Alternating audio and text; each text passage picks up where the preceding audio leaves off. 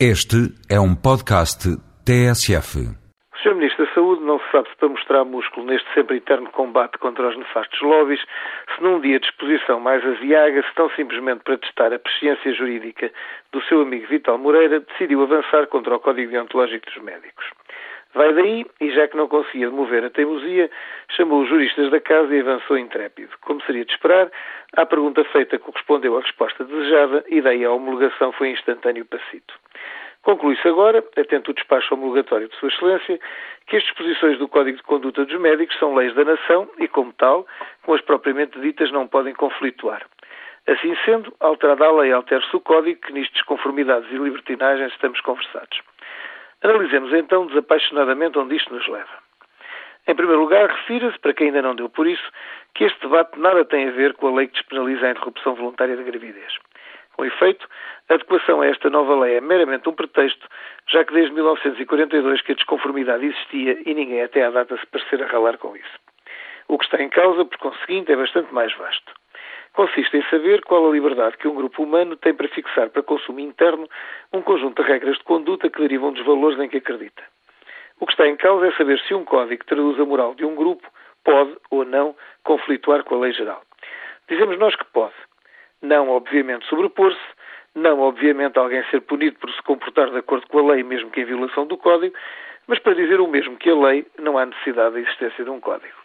No limite, se a um grupo humano não é permitido estabelecer regras de comportamento desejáveis, bastante a simplicidade da lei, todos se comportando da mesma maneira, não há razão para identificar subgrupos dentro da sociedade.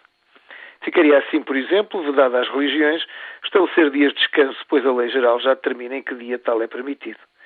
Não poderia igualmente uma religião obrigar ao jejum numa época do ano, já que nada na lei impede qualquer um de almoçar todos os dias. Os exemplos seriam infindáveis.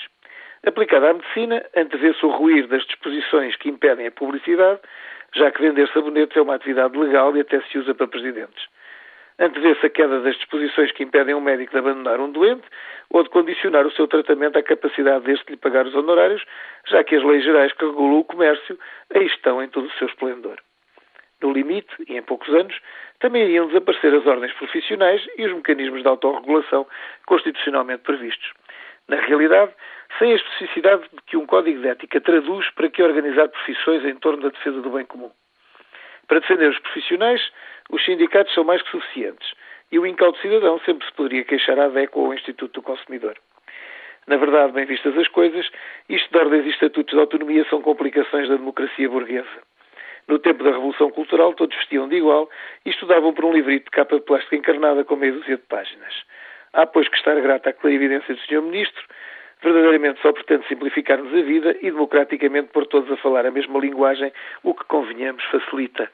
Em vez de uma ordem mal agradecida que não percebe a bondade das intenções e critica o governo quase por desfastio, passaríamos a ter cidadãos comuns, sem princípios ou ética que os distinguisse, devidamente alinhados pela maioria de serviço.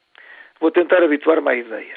Tanto mais que ouvi dizer que um tal Dugo Chaves pensa da mesma maneira e vai-se safando.